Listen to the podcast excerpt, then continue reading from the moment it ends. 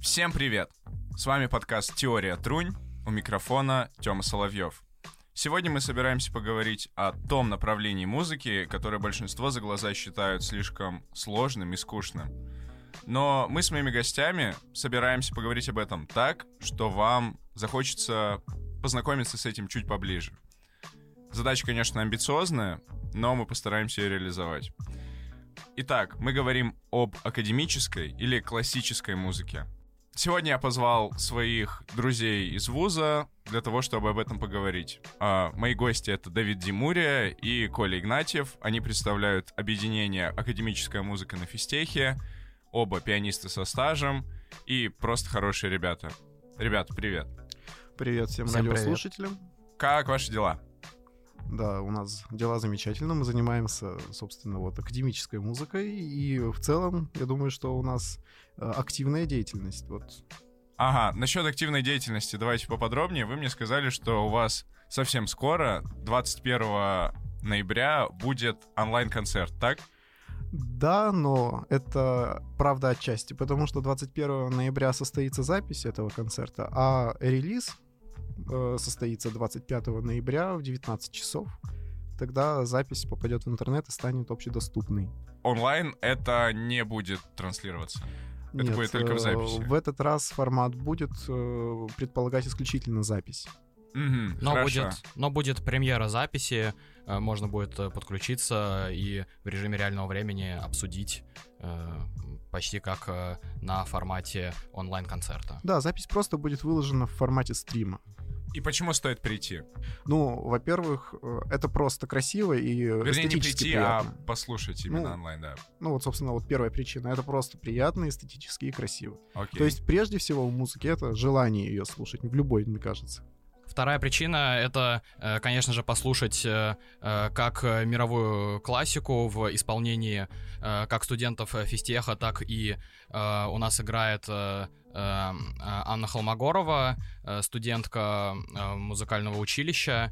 Она, исполнит очень сложное, очень красивое произведение «Благородные сентиментальные вальсы» Равеля, а также познакомиться с современной музыкой и просто послушать э, э, хорошую музыку в очень хорошем исполнении. У нас э, очень сильные музыканты. Окей, третья причина. Ну, я бы ее назвал такой более приземленной. Ну, посмотреть на то, что вот наши собратья, на что наши собратья физтехи способны. Ну, вот. Окей, Это ценно, Принято. потому что это наше.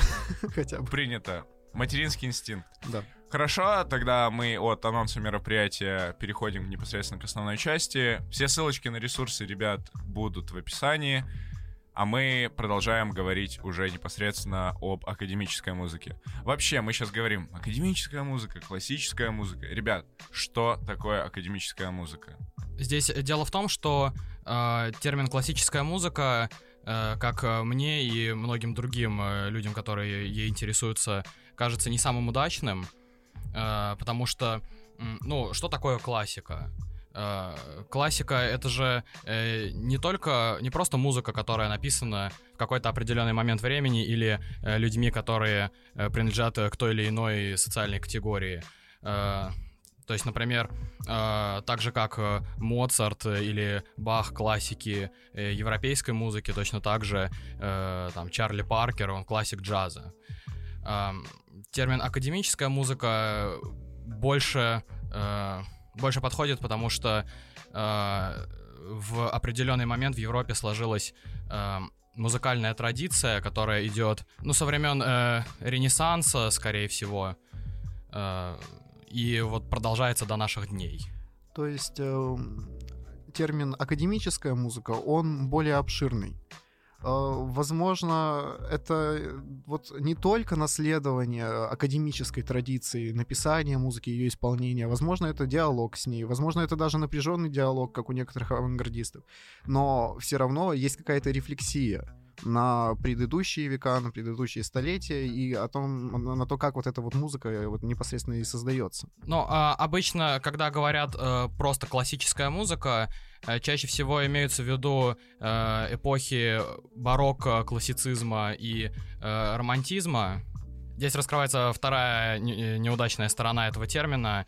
Появляется со- созвучие классической музыки и музыки эпохи классицизма. То есть э, люди Это могут сказать... вещи. Да, это разные вещи. То есть э, можно сказать, э, что Шопен это классическая музыка или Лист это классическая музыка, но это совершенно точно не музыка эпохи классицизма, она совсем другая, чем музыка Моцарта или музыка Гайдена. Вот о выражении классическая музыка, скорее можно было бы сказать, что это нечто из академической музыки, ну, мы говорим в привязке к этому термину, нечто из академической музыки, но признанное э, сообществом, то есть э, наиболее популярное, скажем так, то, что более на слуху. Мгм.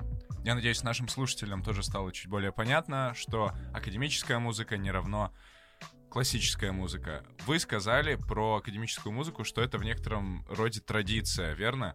А как складывалась вообще эта традиция? Ведь я так понимаю, что когда мы говорим о традиции, мы не можем не учитывать какой-то исторический бэкграунд у всего того, что сложилось. Да, действительно, обратить внимание на историю развития музыки это очень интересно и вообще очень полезно, и это полезно даже для понимания того, что происходит сейчас в музыке и, в принципе, как функционирует академическая музыка в целом.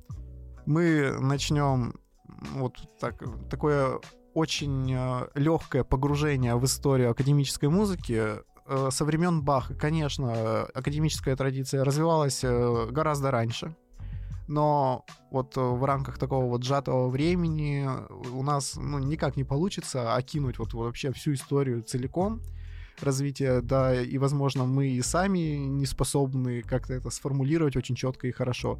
Поэтому вот начнем с такой вот мировой вехи. Ну, вообще, э, музыка Баха — это прежде всего полифоническая музыка.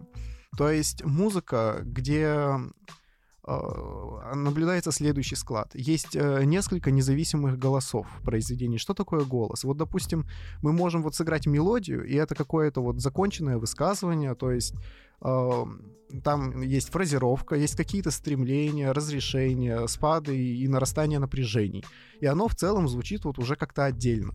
И вот если мы возьмем несколько таких мелодий, э, ну, так называемых голосов, и будем их э, играть параллельно, так, чтобы при этом еще складывалась какая-то гармония, то есть чтобы это звучало все ну, приятно, гармонично, то вот у нас э, получится полифоническая музыка. Есть определенные правила написания этой самой полифонии, они в целом сложны и нету резона их обсуждать вот именно сейчас, но пример полифонической музыки мы все-таки хотели привести. А, Одно из самых таких популярных полифонических произведений, прям вот где вот полифония выкристаллизовалась, где вот много вот этих правил написания, это все-таки фуги. И мы хотели бы вам сейчас э, продемонстрировать, показать фугу ре минор.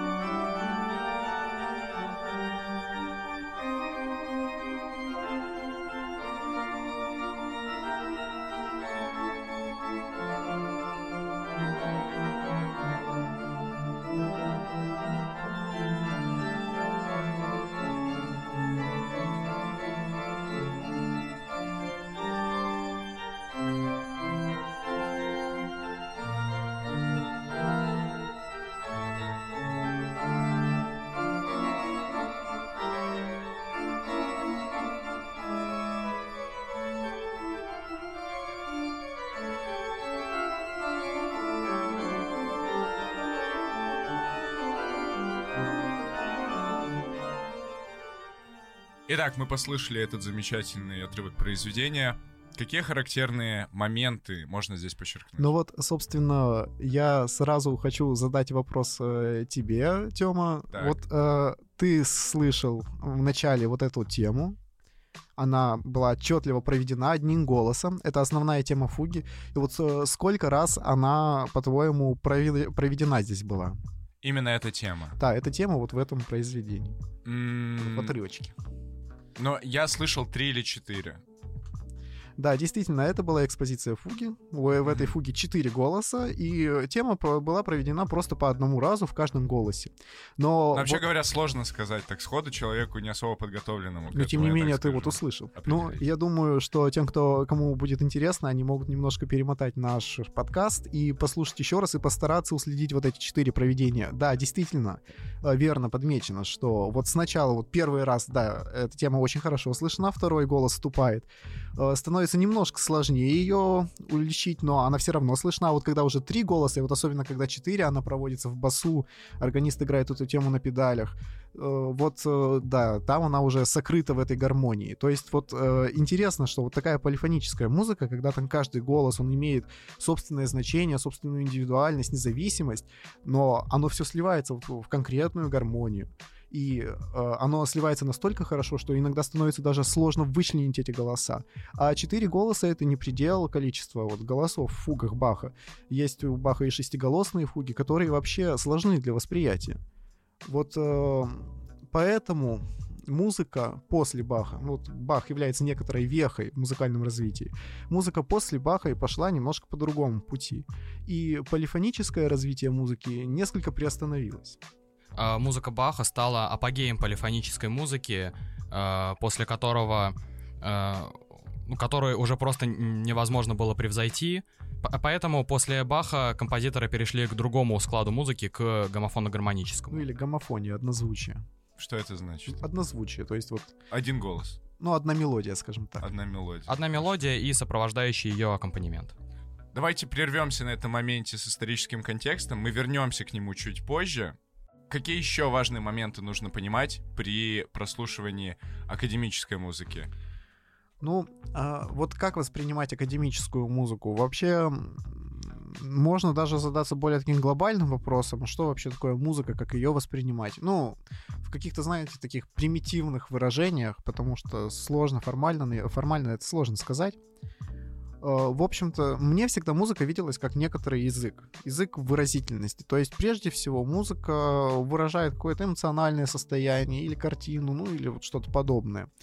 И э, академическая музыка, вот на мой взгляд, обладает наиболее гибким языком вот выражения вот этих вот чувств, эмоций, вообще какой-то описательной способностью именно академическая музыка обладает. Но здесь э, есть другая сторона этого вопроса. Чем язык более гибкий, чем вот больше возможностей к описанию в языке, тем он становится более сложным. Ты знаешь, это как в программировании, наверное. Вот, да, как в про- хотя я бы здесь во- вообще вот более такой вот физтеховский пример бы вообще рассмотрел, но вот как вот э, есть вот школьная физика, где очень много вот чего-то такого интуитивного, но достаточно простая математика, и мы можем э, описать как-то явление очень приближенно, пренебрегая многим. А вот когда начинается теоретическая физика, то там возникает потребность в достаточно изощренной уже математике, но есть э, способы описать явления поточнее, э, рассмотреть их более детально. Вот так же и здесь. И вот, пожалуй, вот это вот э, не то чтобы вычурность, но э, гибкость языка делает э, иногда вот академическую музыку более сложной к восприятию. То есть иногда необходим бэкграунд музыкальный, вот чтобы как-то быть предрасположенными к этой вот академической музыке. Я бы хотел еще от себя добавить, что музыкальный язык, он же в каждую эпоху разный. Э, у каждой эпохи есть э, свои э, достижения и свои проблемы, э, свои успехи и свои трагедии, несчастья. И, естественно, музыкальный язык, он э, отражает суть эпохи через звучание, через используемые музыкальные элементы, через настроение. И поэтому, чтобы по достоинству оценить э, музыку предыдущих эпох, э, и стоит э, понимать э, культурный, исторический контекст, в котором эта музыка была написана. Хорошо. Все то, о чем мы здесь будем говорить про академическую музыку, то, что способно привлечь больше слушателей в это дело, все так или иначе завязано на историческом контексте и на том, как это развивалось. Поэтому после такой небольшой вставочки про особенности восприятия музыки, давайте продолжим говорить про историю. После Баха и после эпохи гомофонной музыки. Что было? Не, я понимаю, Бах, типа эпоха полифонической музыки, а потом эпоха гомофонной Мы музыки. ее сейчас разбирать будем. А, хорошо. Сейчас. Хорошо. Тогда после Баха, после эпохи полифонической музыки, а, наступила эпоха гомофонной музыки, вы сказали. Чем конкретно она Вот характеризовалась? э, прежде говорить, вот чем конкретно вот эта эпоха характеризуется, давай, Коля, мы с тобой подметим вообще, э, как бы чем оперирует академическая музыка, вот, ну, непосредственно. То есть, эм, что здесь самое важное? Гармония, мелодия или, может быть, что-то еще? Я бы хотел сказать, что э, э, академическая музыка, она не столько про какой-то стиль, не столько про подход к написанию мелодии, гармонии или ритму, э, сколько про организацию музыкальных элементов в э, некотором музыкальном пространстве. Э, то есть, э, как вот э, в эпоху э, полифоническую как в эпоху полифоническую композиторы оперировали при написании фуг э, голосами, э, так и как бы оперирование голосами, оно на самом деле никуда не делось, просто э, оно приняло другой вид. Композиторы продолжают оперировать мелодии просто в другом ключе, и сейчас мы посмотрим это на примере финала пятой симфонии Бетховена. Окей. Откидываемся на спинку кресла и слушаем. А,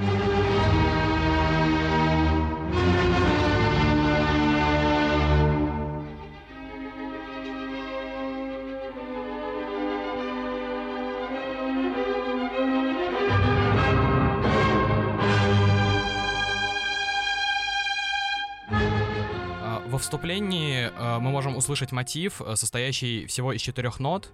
И также можно услышать, что э, вся последующая музыка состояла из э, ровно этого же мотива из четырех нот, э, просто сыгранного разными инструментами или э, от э, разной ноты и с разной скоростью. Спасибо за прекрасный пример. А сейчас я бы хотел разбавить нашу, наше историческое повествование вопросом о ваших чувствах. Ну, Когда вы играете, когда вы играете академическую музыку, классическую музыку, и когда ее слушаете, за какими чувствами вы обращаетесь к этой музыке? Ну, вопрос, наверное, один вообще из самых сложных. Я... не Вернее, не чувств даже, а ощущений как таковых, глобально, более широкими Вот категориями. не- не могу сказать, что я вот играю вот все, вот все, что я играю, только за одним чем-то конкретным. Там прям большой спектр, по-моему. Но вот для меня важно, чтобы музыка была, я не знаю, как формально сказать, чтобы она была пронзительная. Хорошо, исполнители, которых ты слушаешь из Академмузыки, вот прям, или любишь играть, которые наиболее пронзительные, как ты сказал. Ну, вот я говорил, что я очень люблю романтизм в музыке. Так, Все-таки вот э, мне кажется, что там и совершенно замечательные мелодии есть, и буря, ну и то, что вот я нахожу для себя там пронзительным, то, что меня задевает. Из э, более современных композиторов я считаю очень пронзительным э, с композитором иногда с совершенно какими-то необычно красивыми. Вот именно что по-странному красивыми мелодиями я считаю, я считаю, вот, что это Альфред Шнитке. хорошо, Коль, а что чувствуешь ты? Я играю э, академическую музыку, ну, потому что это просто уже стало часть моей жизни, э, ощутить некоторый, может быть, диалог с исполнителем или с композитором. Э, я, так же, как и все остальные, тоже слушаю музыку. Э, просто появляется еще э, дополнительная возможность э, контакта с музыкой, это ее играть э, или хотя бы разучивать дома. Снова переходим в историческую канву нашего повествования. После эпохи классицизма была какая следующая веха? Ну, пожалуй, это был романтизм. И вот фрагмент мы вам показывали Бетховена. Бетховен это уже такой... Он все-таки венский классик, да, но это уже такой переходный венский классик, где вот есть какое-то у него в музыке иногда вот уже вот буйство и мрачность некоторая. Вот э, это уже более характерно для романтизма. Хорошо. Может быть, что-нибудь послушаем? Да, здесь уместен пример. пример. Вот, ну, э, прям такого композитора, романтика, которого все знают, это совершенно такой хрестоматийный композитор э, э, Фредерик Шопен. Так. Этюд номер 12 до минор, он называется «Океан», в исполнении замечательного Бориса Березовского.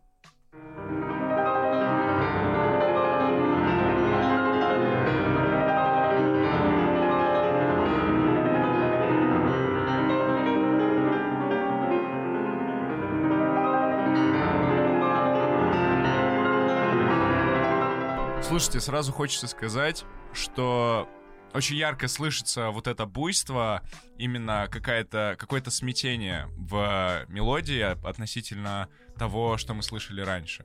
Ну, Ярко видно. наверное, в этом все-таки суть романтизма заключена. Вообще, и произведение «Океан» называется, и вот здесь у меня всегда встают вот э, А о чем, о чем вообще это произведение? Ну, вот о бушующем океане. Я не, я, не, я не думаю, что там есть какой-то глубинный посыл в этом произведении. Это скорее нечто такое статичное, вот как показ картины. У меня То вот это пейзаж, да? Возможно, у меня это с картинами Айвазовского ассоциируется. Или вот э, с, ка- с картинами Каспара Давида Фридриха. Вот. О, как мы зашли. Еще в другой области искусства. Да, но это все, это все романтизм, конечно. Вот и... С эпохой романтизма мы разобрались. Для понимания хронологии смены стилей, направлений, течений в академической музыке, романтизм — это какие века? Но 19 век, точно, я думаю. А Еще что-нибудь? Точно, я думаю. Ну, вот я, я всегда думаю, точно. Думаю, точно. Хорошо. Но на самом деле он продолжался и э, в, э, в 20 веке, и на самом деле э, большую часть музыки к кино, например, музыки э, Джона Уильямса, который э, писал музыку к Звездным войнам или к парку юрского периода, тоже можно рассматривать как продолжение романтической традиции. То есть эпохи, они могут пересекаться между собой. Да, и как раз э, э, после э, эпохи романтизма э, была довольно небольшая во времени, но даже не столько эпоха. Э, после романтизма э, появился импрессионистический стиль во Франции. Э, у него было не очень много представителей. В первую очередь это, конечно же, Клод Дебюси. Э, также с, ними, с ним был э, Марис Равель. И после него, после них, а точнее уже э, вместе с ними начинается э, история музыки 20 века. В 20 веке жизнь становится более быстрая, э, более, больше глобализации, и появляется множество разных стилей и в Америке, и в Европе. Это к разговору о том, что музыка — это зеркало каких-то социальных явлений, исторических явлений, которые происходят в обществе, верно? Да, однозначно. И 20 век — это время огромных потрясений, и, соответственно, эти огромные потрясения у разных людей вызвали разный отклик. Хорошо, а может послушаем что-то из этой переходной эпохи? А, да, сейчас э, э, я покажу. Э, сейчас э, прозвучит вступление из э, оркестрового произведения Клода Дебюси «После полуденный отдых Фавна», э, который в свое время стал э, манифестом э, импрессионистической музыки.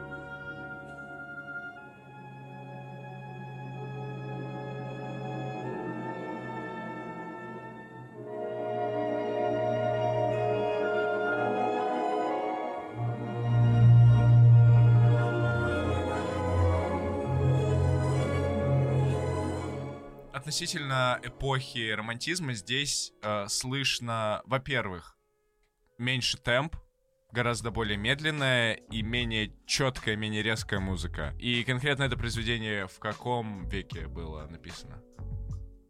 А, это самое начало 20 века, э, и, как я уже сказал, это э, с этого произведения часто отчитывают э, эпоху импрессионизма, то есть э, здесь еще довольно много черт и э, романтической музыки, но э, уже э, есть некоторое другое чувство, э, которая передается э, экспериментами DBC в области гармонии, но естественно, об этом всем мы сейчас говорить не будем. Правильно ли я понимаю, что в современной академической музыке границы, ну, вообще смылись в плане каких-то жанров, стилей? Я бы не сказал, что границы окончательно смылись, но они э, не очень четкие. То есть... Э, академическая музыка в 20 веке, помимо того, что создавала свои направления, свои авангардные направления, такие как атональная музыка или минимализм, она также активно взаимодействовала с э, появившимися музыкальными направлениями за пределами академической традиции, например, с джазом э, и впоследствии даже с рок-музыкой. Ага. Э, например, есть множество музыкантов, про которых можно сказать, что это классики как джаза, так и академической музыки. Один из них это, конечно же, Джордж Гершвин. Послушай, мы все-таки предлагаем с, э, нечто связанное с джазом, а вот конкретно Гершвина, рапсодия в стиле блюз. Хорошо, давайте.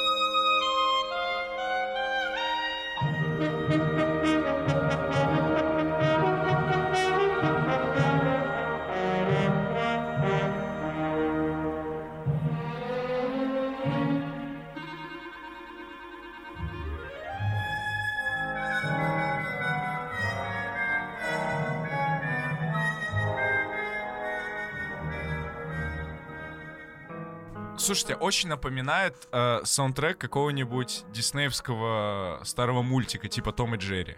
Ну, совершенно справедливо, там коты еще и на фортепиано виртуозно играли. В данном конкретном отрывке что мы можем подчеркнуть? Именно то, что присуще и музыке Гершвина, и академической музыке. Здесь э, на самом деле все достаточно очевидно. Это произведение написано для солирующего фортепиано с симфоническим оркестром. Э, но при этом э, Гершвин использует э, блюзовые мелодии и блюзовую гармонию. И когда мы подобрались уже к той музыке, которую в той или иной степени уже лучше переваривает современное наше с вами поколение, э, давайте поговорим о мифах, которые ограждают людей от прослушивания классической или академической музыки в ее чистом проявлении, а не в виде заимствований каких-то приемов в других жанрах. Давайте, сколько мифов вы готовы назвать? Ну вот у нас есть э, вот такое кетчи выражение. Окей. Топ-3 мифов. Топ-3 мифов о академической музыке. Вообще... Первый миф. Ну, э, первый миф — это, пожалуй, вообще к нашему разговору. Вот, ну, наверное, наверное, вот в академической музыке или вот в классической даже, да, там уже все написано, и ничего нового там нет. Это, это что-то очень старое, для очень старых людей, возможно, которых уже и нет на свете. Для динозавров. Но... Да, да. А, это, конечно же, неправда. Э, традиция академической музыки жива до сих пор. Э, более того, она активно развивается, э, она взаимодействует с новыми стилями, Э, появляются новые композиторы, и они... И это как раз к тому, почему классика не стареет, существует такое выражение, верно? А вот так вот мы развенчали все проблемы. Да, действительно не стареет. А, второй миф. Второй миф. Да, второй.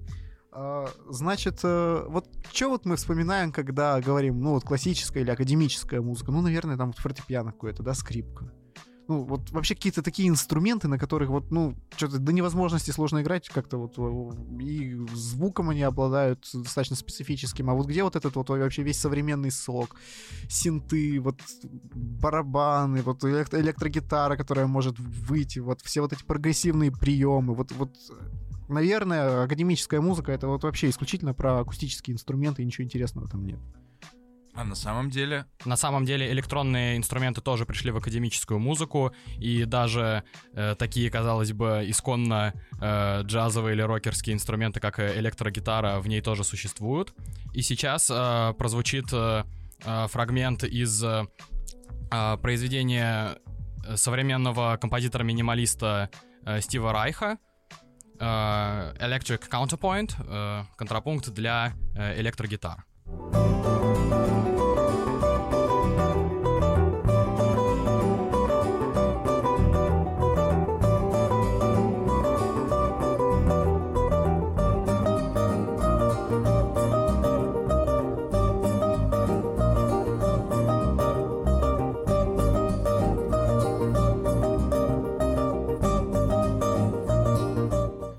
Вопрос. А? а почему вообще это академическая музыка? Ну вот э, дело в традиции в академической. Это не обязательно вот именно традиционная музыка. Это может быть диалог с традицией, какое-то вот намеренное ее отрицание. Но опять же, если это отрицание какой-то традиции, то это рефлексия, обдумывание, осмысление. То есть, так или иначе, это, это диалог с академической традицией. Возможно, опять же, повторюсь, напряженный параллели с какими такими прям вот классическими академическими произведениями можно провести в данном произведении Райха. Просто я думаю, это будет максимально отражать то, почему это можно считать академической ну, музыкой. вообще, учитывая вот этот отрывок, который мы приводили там до этого, по сути, гитары присоединялись одна за другой. Вот, ну, меня это на многоголосную музыку наталкивает. Да, собственно, э, в данном, э, собственно, это отражено в самом названии. Э, у Райха есть серия таких э, композиций. Э, вот здесь Electric Counterpoint для контрапункт для электрогитар. Также у него есть контрапункты для кларнетов, для флейт. И контрапункт это как раз понятие из эпохи барокко, то есть о взаимодействии голосов. Просто здесь голоса взаимодействуют э, между собой в другом ключе, чем э, в музыке Баха. Академическая музыка, оказывается, есть даже там, где ее чисто внешне быть вроде не должно. Но, однако, традиция академическая в данном, ну или в любом другом отрывке может присутствовать. Хорошо, и третий миф. Ну, тут более такая серьезная тема. Вот э, лично у меня, когда вот, если так вот спросить, что, вот с чем ассоциируется классическая музыка, то вот хочется сказать, что это она обязательно какая-то духовная и возвышенная. Но, пожалуй, это, это, point, да. это заблуждение. На самом деле это не так. Мы с самого начала говорили, что музыка — это прежде всего язык. А язык не обязательно описывает духовные и возвышенные. Хорошо, а на базе чего сложился стереотип о том, что академическая музыка обязательно духовная и возвышенная? Ну, я думаю, что здесь... Э, ну, к примеру, вот э, Иоганн Себастьян Бах. Это церковный okay. композитор, он был убежденным протестантом и соответственно, много музыки писал для служб на религиозные темы. Ну, вот как-то так у людей сложилось, что все, что связано с религией, оно считается вот духовным по, по определению своему и возвышенным. Из классики академической музыки какие примеры можно привести? Музыки, которая не о чем-то религиозном или вот таком, прям о высоких материях на какую-то приземленность в академической музыке э, может указывать наличие вот такого термина, как легкий жанр. Ну, не знаю, насколько серьезно к нему можно относиться. Ну, вот, к примеру, э, вальс Штрауса или же в целом вся оперетта. Или, например, э, самый, самый, наверное, известный пример э, развлекательной э, музыки — это вторая венгерская рапсодия Листа. Звучит очень пафосно, но по сути это некоторая попури или коллаж из каких-то народных напевов венгерских или цыганских, которые Лист аранжировал Э, в единое произведение, в очень сложное виртуозное произведение, чтобы э, с одной стороны продемонстрировать э, свой просто невероятный навык игры на фортепиано публике и, соответственно, ее развлечь. Давайте закончим таким вопросом. С чего стоит начать погружение в мир академической музыки, если ты еще к ней никогда не прикасался или хотел прикоснуться, но из-за ряда причин откладывал, откладывал и откладывал. Как ускорить этот процесс? Ну, у меня такое мнение на этот счет. Я бы послушал вот прям признанных, популярных классиков, ну, например, Шопена, Листа, Рахманинова, Баха. Вот я бы начал с этих композиторов. И, возможно, это откликнется у кого-то в душе, и, и вот кто-нибудь найдет в себе желание послушать вот что-то подобное. Но я все-таки отталкиваюсь э, от того, что прежде всего вот, ну, необходимо вот желание. То есть музыка — это нечто про чувственность, про эмоции, и не всегда это даже рационально. Я думаю, что есть некоторые альтернативные способы попробовать э, вкатиться в мир классической музыки.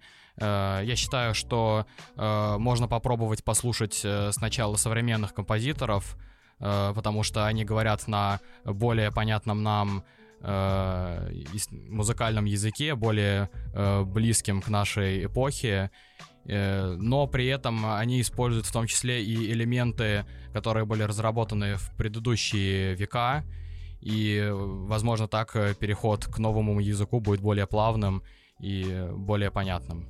Спасибо за советы, ребята. Я думаю, наши слушатели оценят их по достоинству. И, во всяком случае, после сегодняшнего выпуска у них действительно будет желание хотя бы попробовать прикоснуться к миру академической музыки, к миру классической музыки.